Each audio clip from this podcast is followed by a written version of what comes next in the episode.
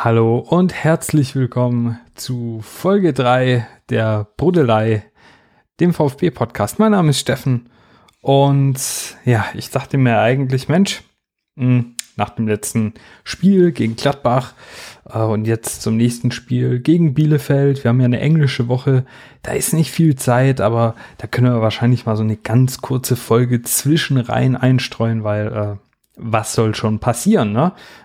Bisschen was über das letzte Spiel erzählen, bisschen was zum nächsten Spiel und mehr wird es wahrscheinlich auch nicht sein. Ja. Äh, am Arsch geleckt ähm, wie der schöne Bruno so schön gesagt hat. Denn der Vereinsbeirat hat mir da einen Strich durch die Rechnung gemacht und hat mir noch ein wenig Diskussionsmaterial für heute Abend mit auf den Weg gegeben. Äh, es gab eine weitere Veröffentlichung, ein weiteres Statement vom Vereinsbeirat, auf das ich nachher eingehen möchte. Aber zuerst einmal möchte ich mich bei dir und allen anderen da draußen bedanken für das wirklich super positive Feedback auf den Podcast bisher, auf das für das viele Teilen und Retweeten und Weitersagen und und und. Das ist wirklich super, super geil und ist allein schon ein Riesenlob für mich. Vielen, vielen Dank. Ähm, das freut mich wirklich ganz, ganz arg, dass das bislang scheinbar ganz gut ankommt, äh, was ich hier mache und dir auch gefällt.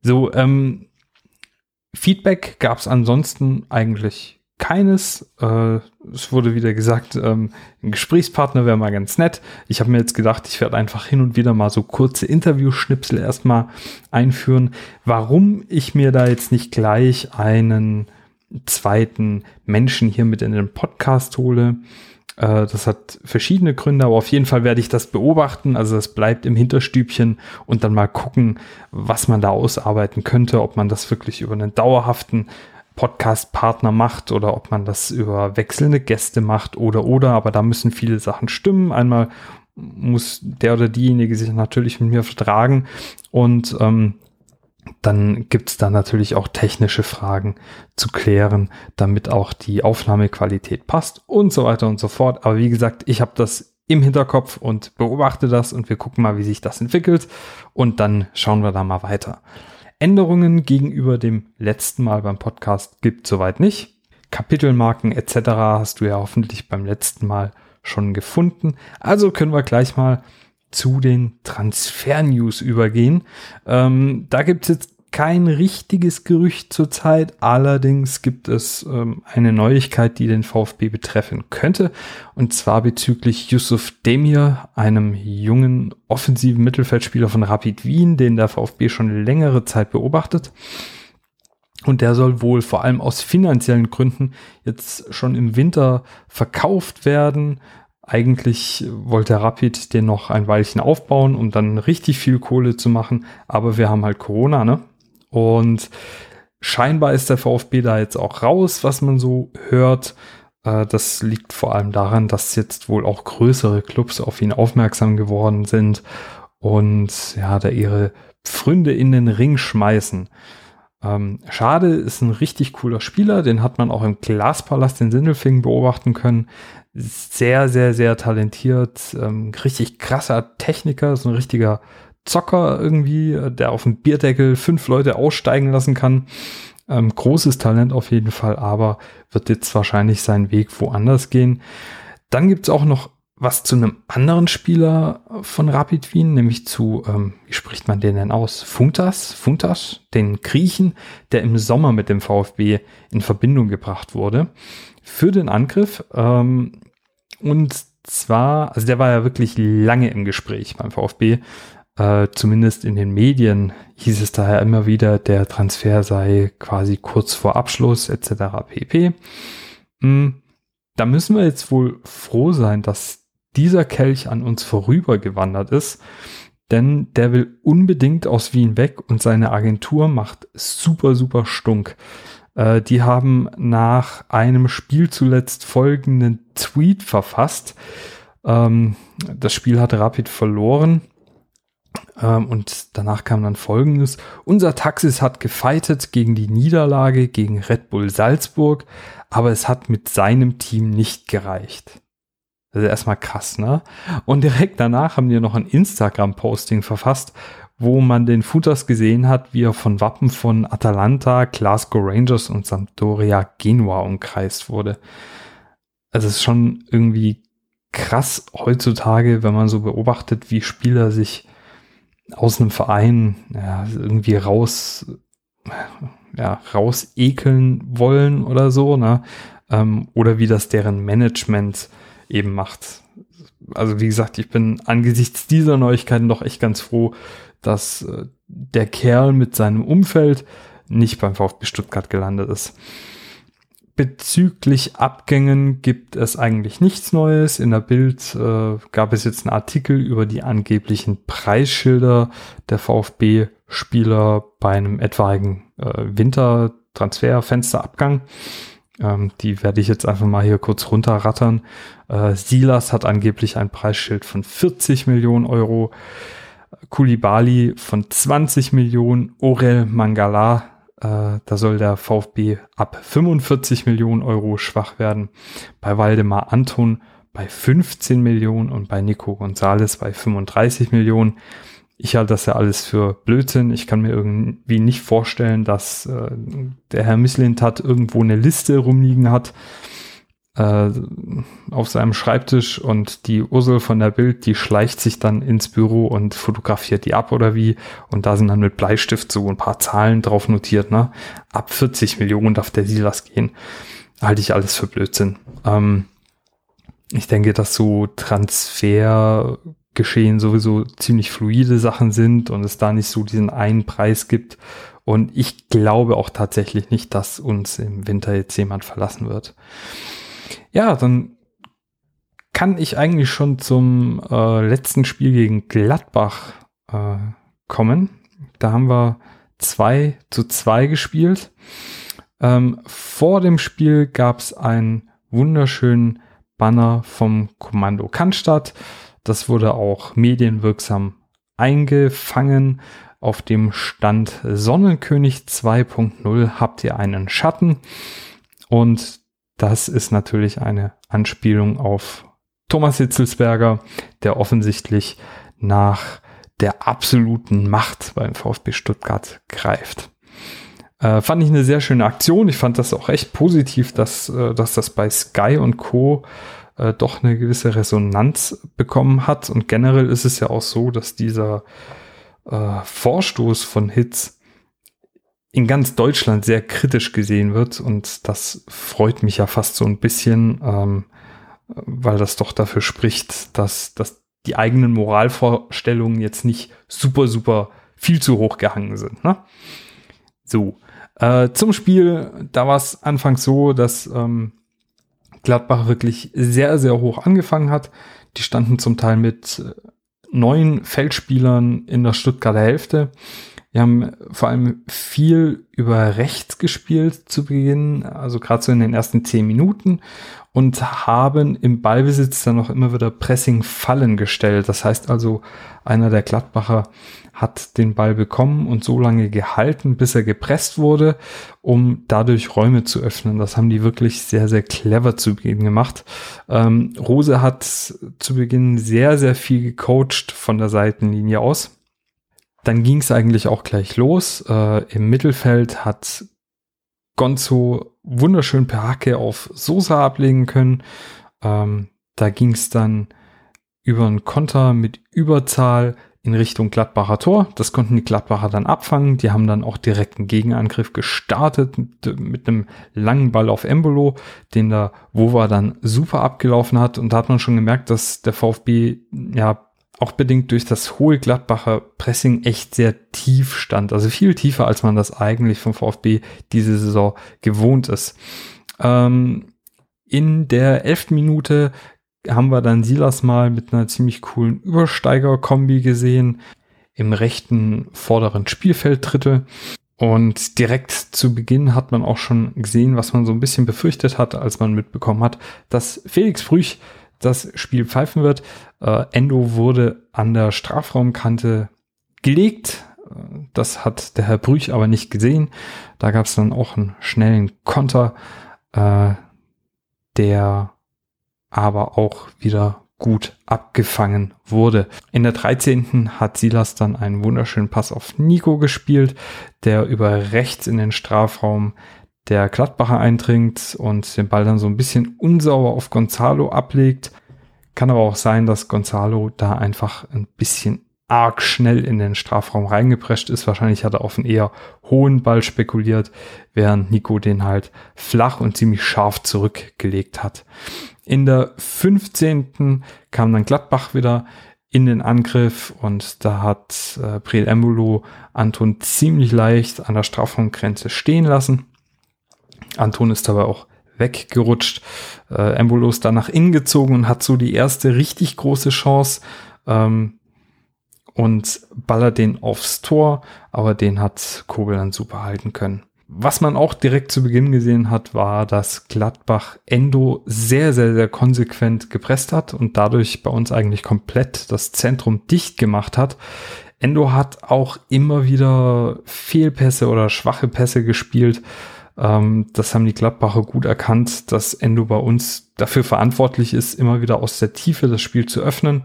Und dadurch, dass man ihn so früh schon gepresst hat, auch wirklich oft gedoppelt oder sogar mit drei Spielern zugestellt hat, äh, war das für ihn schwierig, in die Offensive zu lösen. Und dann musste immer wieder hintenrum äh, gespielt werden, was die Gladbacher dann auch wieder über einen hohen Druck ganz, ganz schwierig für den VfB gemacht haben. Ne? Also sobald der Endo quasi den Ball zurückgab, standen dann auch schon wieder zwei Gladbacher bei Kempfi oder bei Wova und ja, dadurch war das Spiel von uns zu Beginn wirklich sehr fahrig und geprägt durch viele, viele kleine Abspielfehler.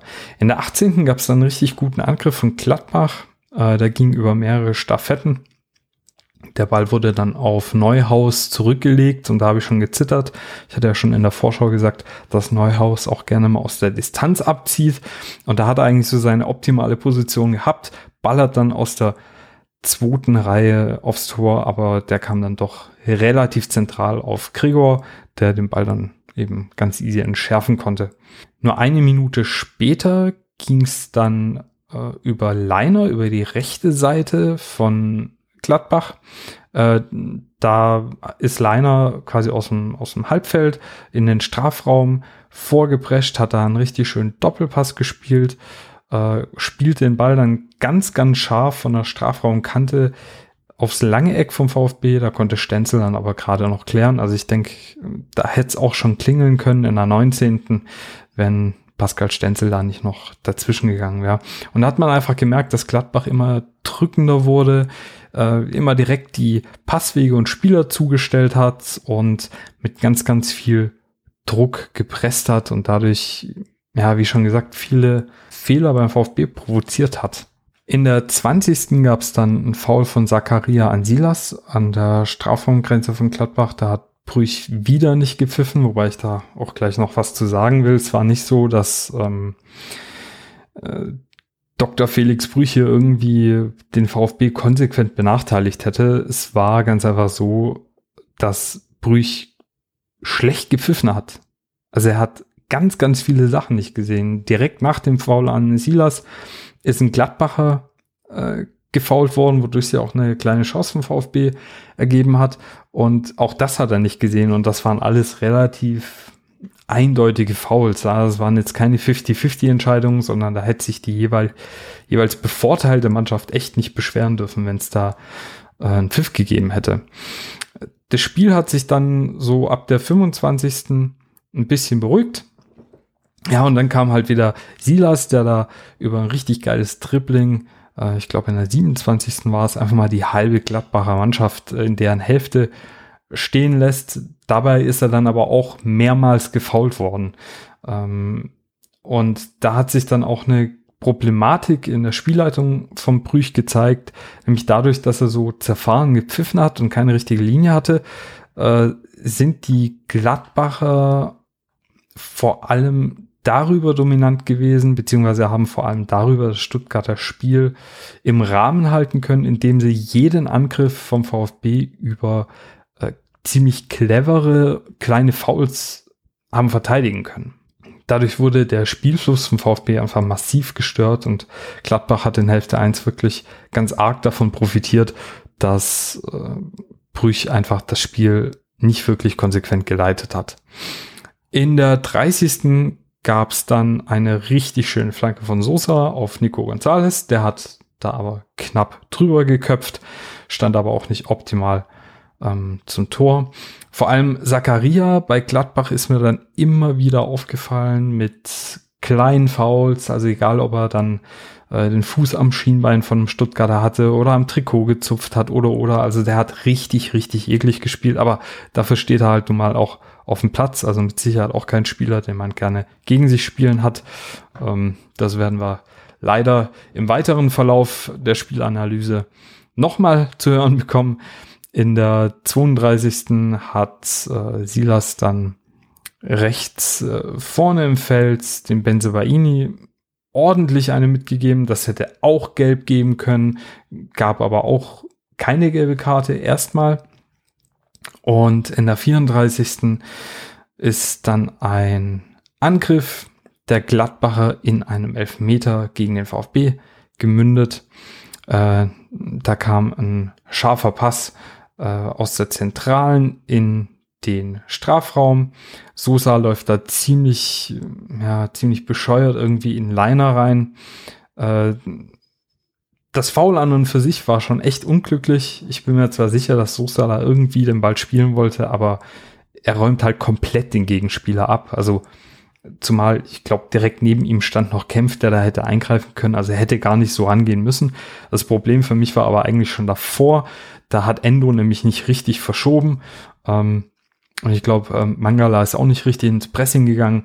Also davor dieser Pass, der darf schon nicht so geschehen, äh, denn der Passgeber, ich glaube, das war sogar Leiner selbst, der den Angriff ein, äh, eingeleitet hatte. Der ist da fünf, sechs, sieben, acht Meter mit dem Ball am Fuß in aller Seelenruhe durch die Stuttgarter Hälfte durchmarschiert und das darf halt nicht passieren. Da hatte man wirklich ein bisschen den Eindruck, dass die Konzentration beim VfB flöten gegangen ist. Ja, den Foul-Elfmeter hat Stindl dann sicher verwandelt. Und dann ging es auch weiter mit äh, dem munteren Foulspiel. In der 37. Äh, hat Zakaria den Nico Gonzalez dann echt ordentlich abgeräumt. Nico wollte mit dem Kopf äh, an den Ball im Mittelfeld und Zakaria haut ihm halt einfach das hohe Bein in die Brust. Äh, den Freistoß darauf, den hat Castro ziemlich cool in den Strafraum geloppt. Äh, Nico bekommt dann den ähm, Ball ans Knie aus vollen Lauf und haut den dann leider äh, einfach am Tor vorbei, beziehungsweise kam nicht mehr so richtig an den Ball und hat den nicht so richtig unter Kontrolle bekommen. Nico war generell eigentlich mit der auffälligste Spieler im Spiel. Das hat er auch in der ersten Hälfte immer wieder gezeigt. In der 39 ist er eines von, ich glaube, insgesamt fünf Triplings angegangen. Hat sich da auch wieder wunderschön von der rechten Spielfeldseite ins Zentrum durchgetribbelt, hat dabei zwei Gladbacher stehen lassen und hat dann bisschen zu steil auf Gonzalo Castro durchgesteckt. Äh, vielleicht müssen Nico und er sich da nochmal absprechen, welche Wege der Gonzo in seinem Alter dann noch gehen kann, in welcher Geschwindigkeit. In der 41. hat Anton dann den Ball knapp in der eigenen Stuttgarter Hälfte vertändelt. Das war auch sehr, sehr leichtsinnig. Anton hatte heute generell so zwei, drei Fehlerchen im Spiel, will ich sagen, die zu Gegentoren hätten führen können. Unter anderem eben auch dieser Ballverlust in der 41. Äh, da hat Gladbach in Form von Embolo allerdings äh, den Angriff einfach irgendwie verpennt. Also er dribbelt da durch und dann stoppt er nochmal ab, weil er den Ball nicht so richtig unter Kontrolle bekommen hat und dann stand der VfB hinten auch schon wieder wirklich gut. Aber das Spiel hat halt auch auf keiner Seite so richtig Spielfluss entwickeln können, weil es einfach unwahrscheinlich viele Fouls gab. Ähm, auch in der 43. gab es dann wieder eins, das habe ich mir ja nochmal notiert. Da ist Nico auch wieder ins Tripling reingegangen, äh, wurde wieder von Benzebaini gelegt.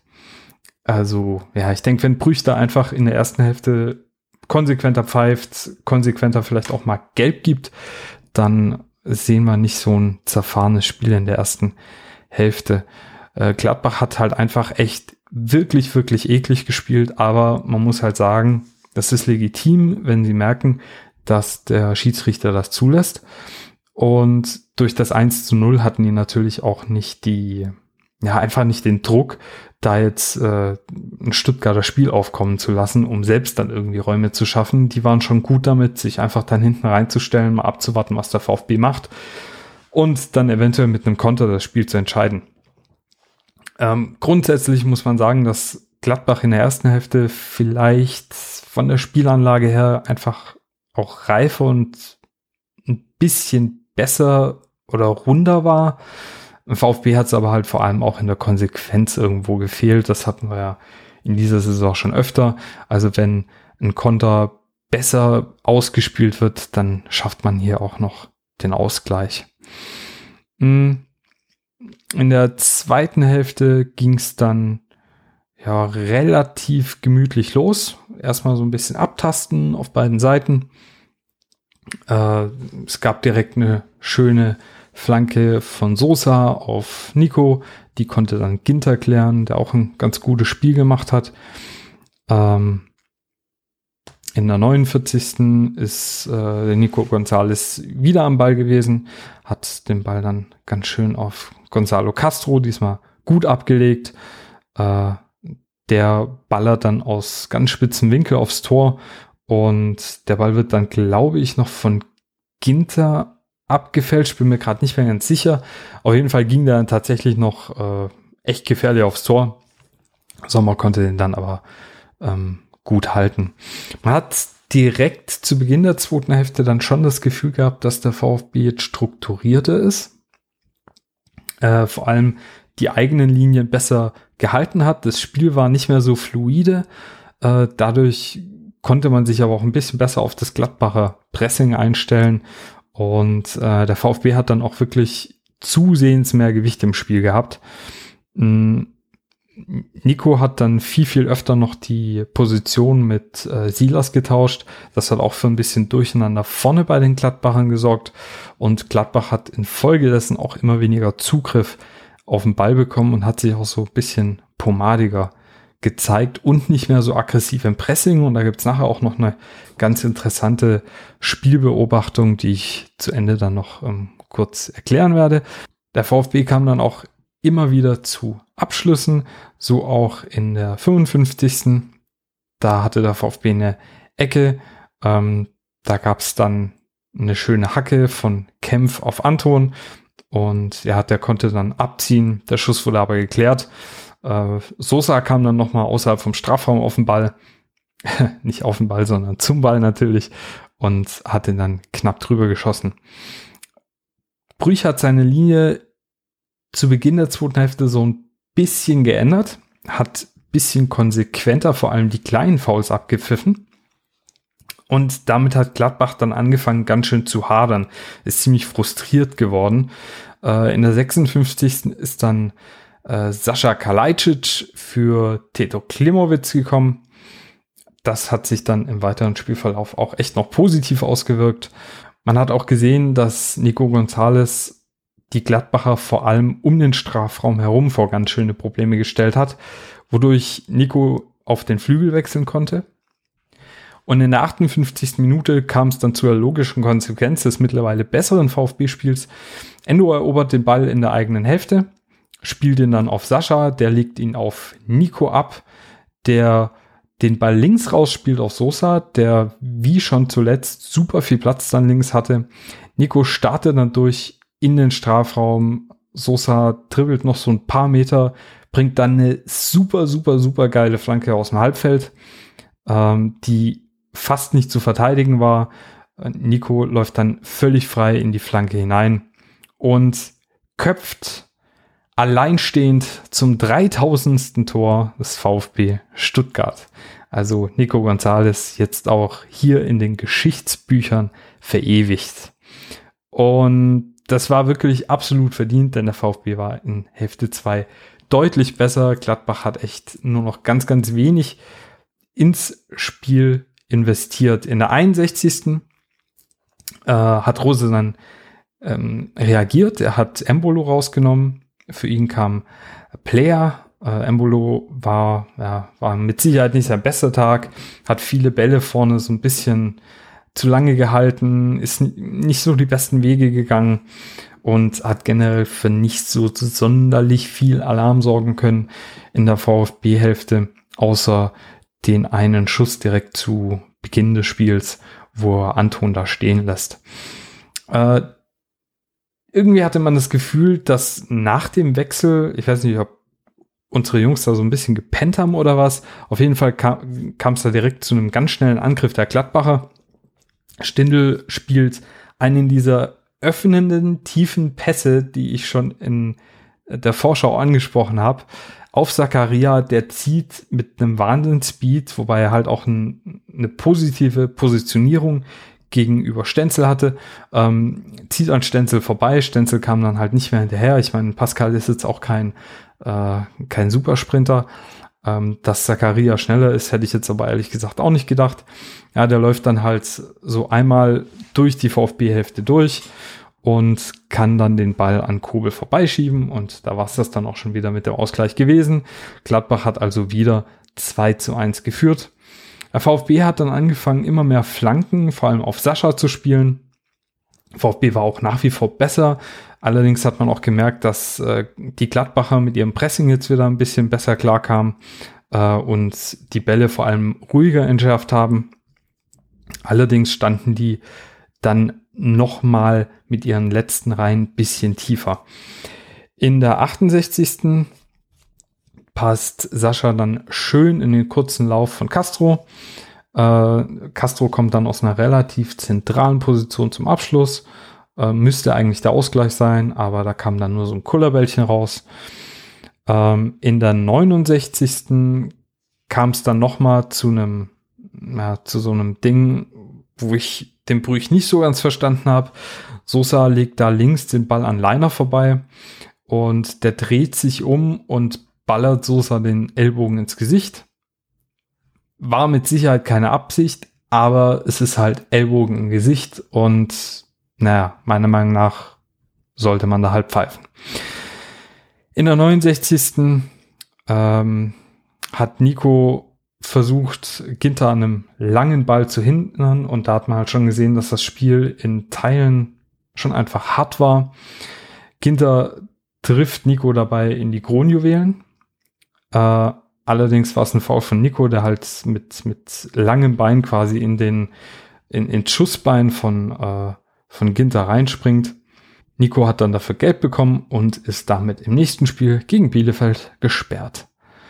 In der 74 kam dann Clement für Gonzalo Castro und dann hat man so ab der 75. gemerkt, dass beide Teams platt waren und es halt immer mehr Fehlpässe gab.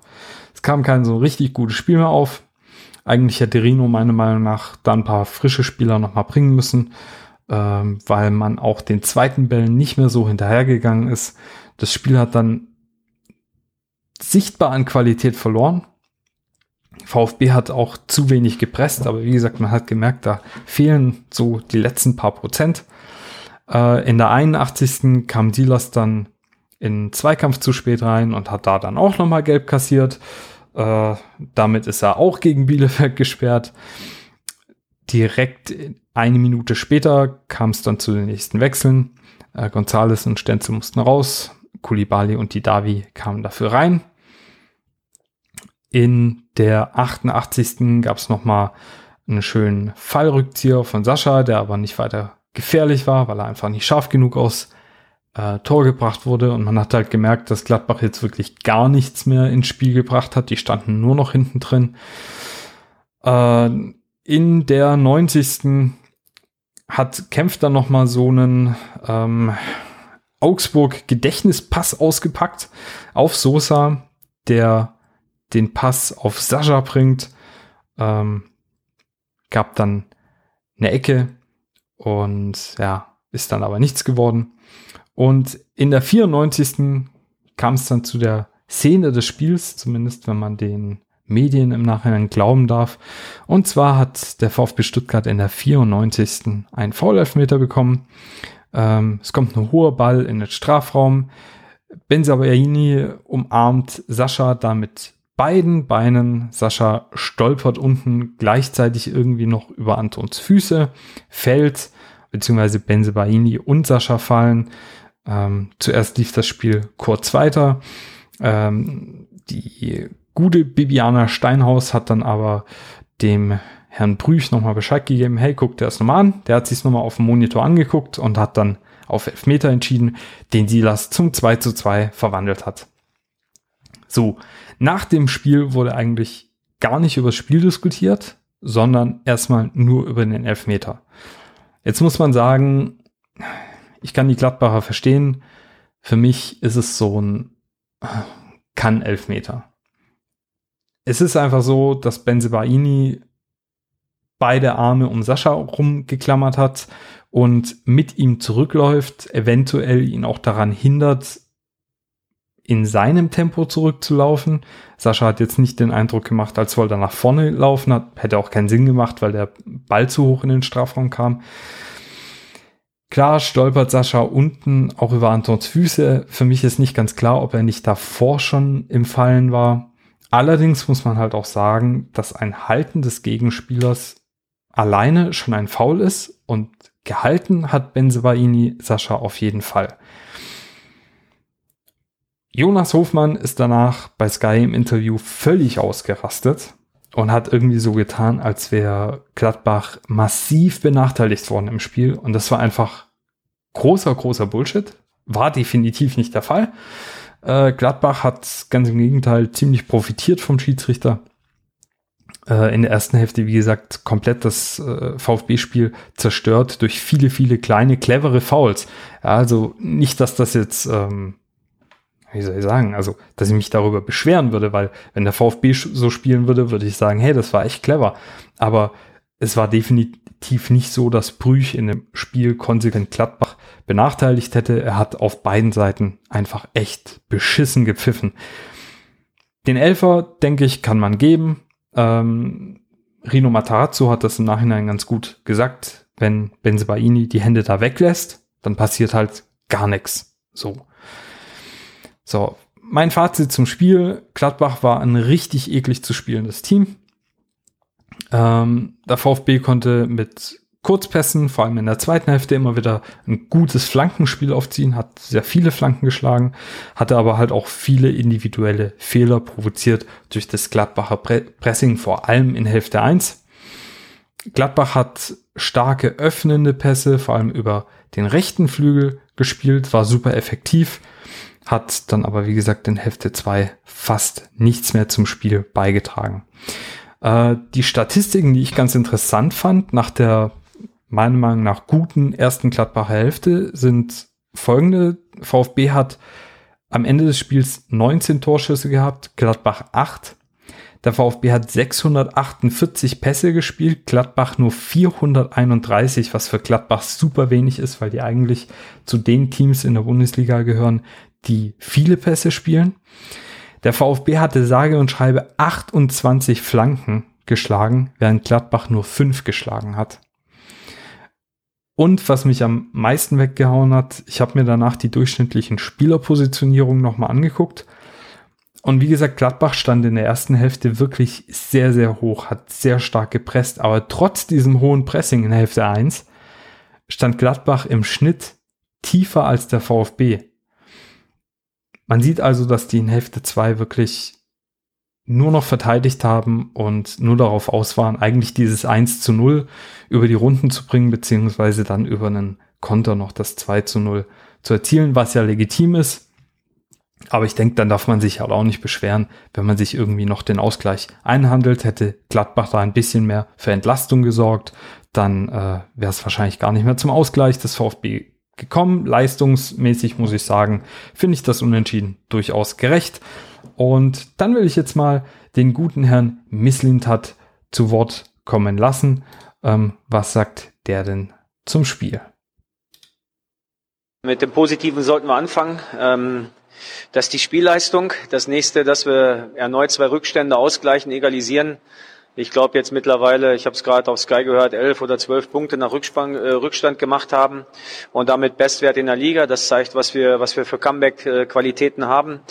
Das Negative ist, dass wir für die Spielleistung äh, meines Erachtens Sieg äh, verdient gehabt hätten es sich so ein bisschen wie ein glückliches Unentschieden oder wie ein verdientes Unentschieden für alle Parteien ähm, anfühlt aufgrund des Spielverlaufs. Aber wenn wir die reine Spielleistung nehmen, sind wir nach 20 Minuten klar besser im Spiel, gewinnen alle Statistiken, äh, haben deutlich mehr Torschüsse, mehr Torgefahr, mehr Ballbesitz, mehr Zweikampf, äh, mehr Sprints.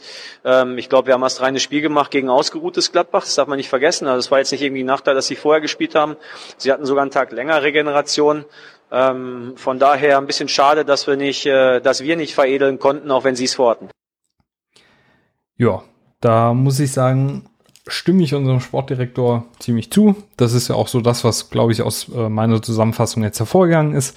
Ähm, kommen wir zum Man of the Match. Und zwar du und andere Twitter-User haben Mangala mit sieben Stimmen zum Man of the Match gewählt. Gonzales und Sosa waren dahinter mit je drei Stimmen. Brüch und Hoffmanns Interview ähm, haben von zwei Scherzkeksen jeweils eine Stimme bekommen. Mein Man of the Match ist äh, Nicolas Gonzalez. Er hat fünfmal aufs Tor geschossen, äh, drei Kopfballduelle gewonnen, ein Tor per Kopf erzielt. Er war vorne immer aktiv, hat die Gladbacher viel unter Druck gesetzt, hat fünf Fouls ziehen können und den VfB dadurch in sehr gute Position gebracht. Möchte auch noch mal kurz auf die Leistung von äh, Waldemar Anton zu sprechen kommen. Der hatte 128 Ballkontakte und ist wirklich mittlerweile so ein bisschen so unser Regisseur von hinten heraus. Und der Sportsfreund Sosa ist dann auch noch in die Sportschau 11 des Spieltags gewählt worden trotz verschuldetem Elfmeter. Aber ich glaube, der Rest des Spiels war dann doch wirklich super von ihm. Kommen wir zum nächsten Spiel. Das ist am Mittwoch um 20.30 Uhr gegen Bielefeld. Bielefeld steht derzeit auf Platz 15 mit 10 selbstgeschossenen Toren und 24 Gegentoren. Die konnten zuletzt Unentschieden gegen Hoffenheim verbuchen und einen Sieg in einem wirklich grauenvollen Spiel gegen Berlin. Von der Spieleinstellung her spielt Bielefeld häufig in einem 4-1-3-2, zuletzt mit zwei Stürmern. Die stehen sehr, sehr tief, sind oft mit sechs oder sieben Spielern hinter dem Ball, ähm, pressen auch oft nur mit einem Spieler auf den Ballführenden, einfach um ihre Grundordnung zu halten und dem Gegner möglichst wenig Raum zu bieten. Über ihre offensiven Kräfte versuchen sie dann meistens Standards zu holen. Äh, was sie da machen, ist, dass sie lange und hohe Bälle nach vorne schlagen, da oft auf den ersten Ball gehen, nicht so sehr auf den zweiten. Was passiert dann, wenn man auf den ersten Ball geht? Steht man zwar oft mit dem Rücken zum Tor, das heißt, man hat eine negative Positionierung, man kann also nicht den Ball in vollem Lauf mitnehmen und am Gegner vorbeiziehen, will man aber vielleicht auch gar nicht. Man will vielleicht den ersten Ball ähm, erobern um den Gegner zu Fouls zu zwingen, wenn man den ersten Ball dann abschirmen kann. Ne? Äh, auch dieses vor dem Strafraum querziehen, gerade von äh, Rizuduan sieht man das ganz oft, aber auch von Hartl. Auch das ist nicht unbedingt darauf ausgelegt, immer für wahnsinnig viel Torgefahr zu sorgen, sondern eher darauf ausgelegt, einen Standard rauszuholen und aus diesen ruhenden Bällen dann Torgefährlichkeit zu entwickeln. Die Stärken von Bielefeld sind ganz klar die Kopfballstärke, ähm, dass sie Führungen sehr, sehr gut verteidigen, was natürlich konträr zu unserer Stärke geht, dass wir nach Führung gut zurückkommen können und durch die enge Staffelung fangen sie oft Bälle ab.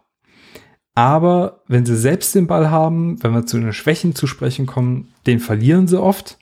Sie gehen sehr verschwenderisch mit ihren Chancen um und sie sind keine sonderlich schnelle Mannschaft, haben vor allem eher langsame Defensivspieler, was natürlich unseren Offensivkräften zugutekommen könnte. Der eine Schlüsselspieler in Bielefeld ist mit Sicherheit Stefan Ortega. Der war die letzten Jahre ja eigentlich schon bester Zweitligatorhüter.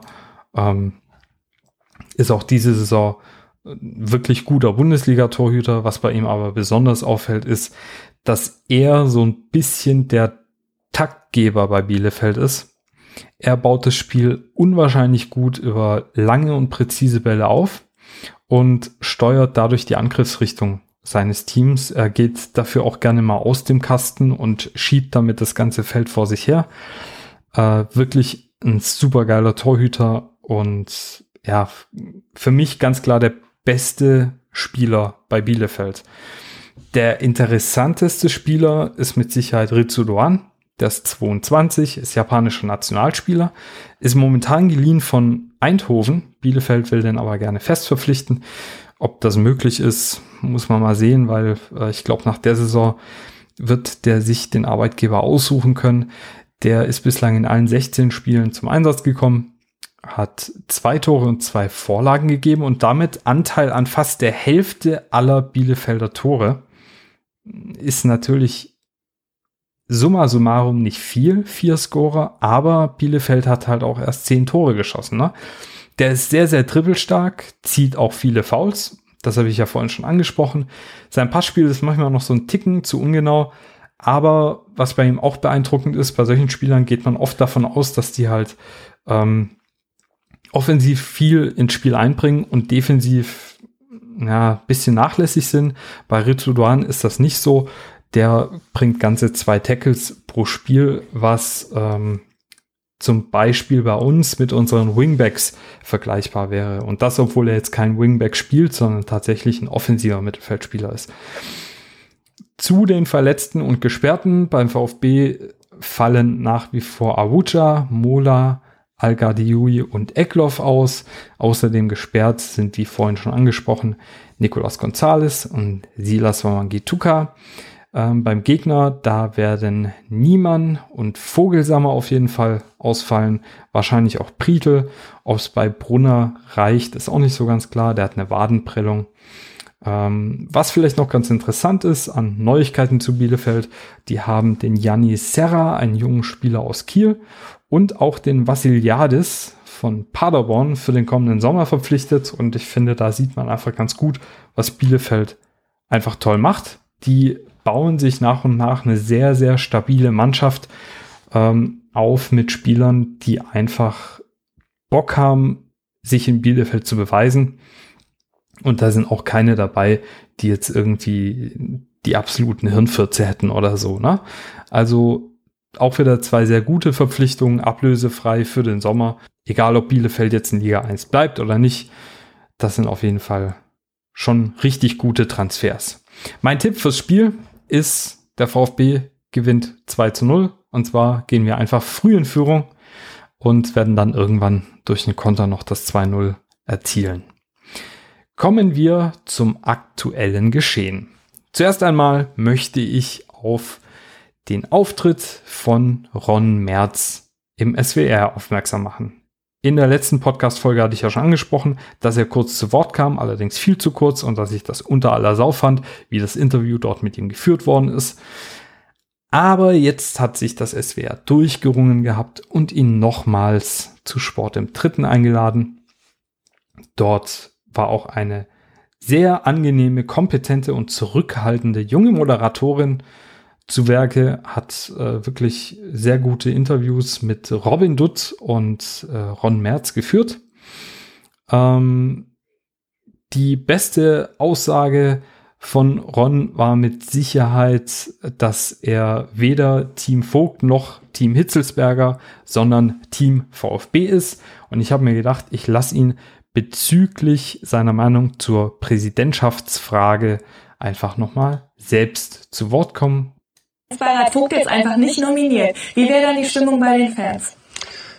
Ja, es, äh, das, das, das wäre ein fatales Signal. Ja, also zum einen ist es ein Affront gegen, gegen alle diejenigen, die ihn gewählt haben. Ähm, und zum anderen muss man sich natürlich auch ähm, überlegen, was für ein Signal damit ausgesendet werden würde. Wie gesagt, jemand, der ähm, den Datenskandal aufklären will, wird nicht mehr aufgestellt. Kann man sich dann auch seine Gedanken machen. Ja, war auf jeden Fall ein super Auftritt von Ron Merz. Der hat wirklich ein sehr, sehr kompetenten, informierten, sachlichen, seriösen Eindruck gemacht. Vielen Dank, Ron, dass du die VfB-Fans da so super vertreten hast. Großes, großes Lob an dich. Vielen Dank auch hier an Danny1893 von Twitter.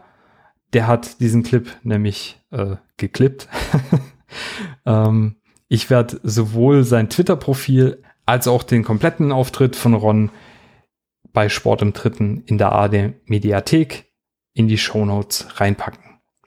So, weiteres, was es gerade gibt, ist äh, das Breel Embolo, also der Junge, der gegen uns dann vom Platz musste, wahrscheinlich jetzt eine ganze Weile nicht mehr für Gladbach spielen wird, weil er gestern eine Party, eine, ja, ähm, eine Party in einem Restaurant mit 23 Personen gefeiert hat. Die Party wurde dann nachts von der Polizei gesprengt. Da ist aufgefallen, dass aus diesem Restaurant laute Musik äh, gedrungen ist, ähm, was natürlich momentan ein bisschen verdächtig ist, weil Restaurants eigentlich geschlossen haben sollten. Und äh, was man hört, hat Gladbach ihn jetzt vorerst mal suspendiert und wartet auch noch seine Corona-Tests ab. Also absolut unverantwortliches Verhalten in diesen Tagen. Und da fragt man sich schon, was bei den Jungs in der Birne vorgeht, wenn die so eine Scheiße machen. Zu Schalke will ich noch ganz kurz kommen. Äh, Schalke holt ähm, Hünteler von Ajax zurück. Der könnte schon gegen Köln im Kader stehen. In diesem Schlüsselspiel gegen den Abstieg. Äh, zum Hunter muss man sagen, der hat in elf Einsätzen in der Eredivisie diese Saison sieben Tore ballern können. Zuletzt ein Doppelpack in zwei Minuten Spielzeit am Ende, also gegen Feyenoord als Joker reinkam. Äh, Ajax hat dann tatsächlich 3 zu 1 das Spiel noch gewonnen. Also der weiß definitiv noch, wo das Tor steht. Allerdings muss man sich bei Jochen Schneider schon mal fragen, was der für ein mini, mini, mini äh, Telefonbuch hat. Denn der hatte außer beim Hunter auch noch bei Ibisevic angefragt, den er ja letztens erst rausgeschmissen hat. Beim Mansukic, äh, den könnte jetzt auch meine Oma verpflichten, so vom Namen her. Und bei Ginzek, den er ja noch vom VfB kennt. Von allen anderen hat er sich dann aber Absagen eingeholt. Eventuell wollen sie jetzt auch noch Rafinha äh, verpflichten. Ich habe ja letztens auf Twitter gepostet, dass sie an Tranquillo Barnetta Interesse haben und dachte, na gut, das war jetzt ein bisschen arg übers Ziel hinausgeschossen. Einen Tag später kam dann diese News mit Rafinha und ich dachte mir, sag mal, was ist auf Schalke eigentlich los? Sportlich läuft's da überhaupt nicht. Und der Schneider, der macht ja, also keine Ahnung, was der da macht. Ich glaube nix. Ich glaube, der hockt echt völlig verzweifelt in seinem Büro drin und ähm, tippt da noch die letzten Nummern ein, die er irgendwo aus der staubigen Schublade rauskramen kann. Kommen wir zum Abschluss zum Schreiben des Vereinsbeirates vom VfB. Auch das wird natürlich in den Show Notes verlinkt. Äh, der Vereinsbeirat hat heute per E-Mail und online bekannt gegeben, dass er natürlich beraten hat über die Nominierung der Präsidentschaftskandidaten. Es sollte aber anders als äh, öffentlich in den sozialen Medien verbreitet keine Entscheidung zum letzten Wochenende äh, dingfest gemacht werden. Ich hatte das tatsächlich so äh, verstanden, dass sich jetzt entschieden wird. Ähm, war wohl nicht so, war ein Fehler von allen anderen, aber natürlich nicht vom Vereinsbeirat, dass man das vielleicht auch einfach ein bisschen intransparent kommuniziert hat. Es gibt jetzt keine finale Entscheidung über die Nominierung der Präsidentschaftskandidaten vor Abschluss der ESICON-Ermittlungsergebnisse. Ähm, zwischen den Zeilen konnte man durchaus feststellen, dass die Vorwürfe gegenüber Klaus Vogt überprüft werden sollen. Und der Vereinsbeirat macht von seinem Satzungsrecht Gebrauch, Kandidaten auf Eigeninitiative anzusprechen. Dafür wird ein Personaldienstleister beauftragt. Ich musste da direkt an Robin Dutz Suche nach dem Top-Innenverteidiger denken, ähm, wo dann am Ende Adam Luschek nach seinem grandiosen Spiel gegen Manchester City auf dem Plan stand. Äh, ich muss sagen, ich, ähm, ich, ich verstehe das alles nicht so ganz. Äh, warum muss man jetzt ein Headhunter-Büro beschäftigen? Äh, ist man von Volker C. nicht überzeugt genug, dass er ins Rennen gehen könnte gegen Thomas Hitzelsberger und oder Klaus Vogt? Will man keinen der beiden nominieren? Will man doch noch mehr Auswahl haben? Es ist alles sehr, sehr intransparent, wie das jetzt abläuft. Auf jeden Fall hat der Vereinsbeirat sich dadurch weitere Zeit erkauft, eventuell einen geeigneten Kandidaten zu finden, äh, einen für sie geeigneten Kandidaten, auf den sie sich dann einigen können. für mich macht das alles einen wirklich, wirklich komischen Eindruck. Äh, ich frage mich auch, wieso dafür auf einmal jetzt das Geld da ist, wenn laut Thomas Hitzelsberger, laut seinem offenen Brief, der Verein ja kurz vor der Zahlungsunfähigkeit steht wegen den ESECON-Ermittlungen. Also so ein, so ein Headhunter ist ja jetzt auch nicht, das macht er ja auch nicht für fünf Euro. Und ich wette ja, ich wette mit dir und allen anderen da draußen, dass wir am Ende irgend so einen Altbekannten vorgestellt bekommen, hier mit schönem Stallgeruch. Ich könnte mir ja vorstellen, Krasimir Balakov oder Zvonimir Soldo, die haben beide gerade nichts zu tun, haben keine Trainerämter und das wäre doch auch so ein strahlender Held aus vergangenen Tagen, der da eventuell gewillt ist, einfach den Grüß Gott Onkel zu machen und äh, da auch keine unbequemen Fragen stellt. Also auf jeden Fall wird da ja einiges passiert. Dadurch ist auch der Podcast diesmal wieder ein bisschen länger geworden. Noch länger als beim letzten Mal, glaube ich sogar. Aber naja, äh, vielleicht arbeite ich mich dann auch langsam den vier Stunden entgegen. Schauen wir mal. Ich bedanke mich auf jeden Fall ganz arg bei dir fürs Zuhören. Falls du Fragen hast, bitte einfach auf Twitter an @brudelei richten. Ich freue mich da wahnsinnig, ähm, wenn du Fragen stellst, die ich beantworten kann.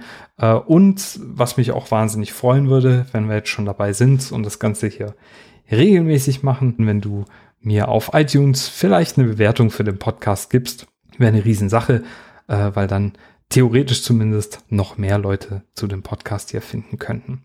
Vielen lieben Dank fürs Zuhören. Dir viel Erfolg beim nächsten Spiel und wir sprechen uns dann danach. Bis dann, mach's gut.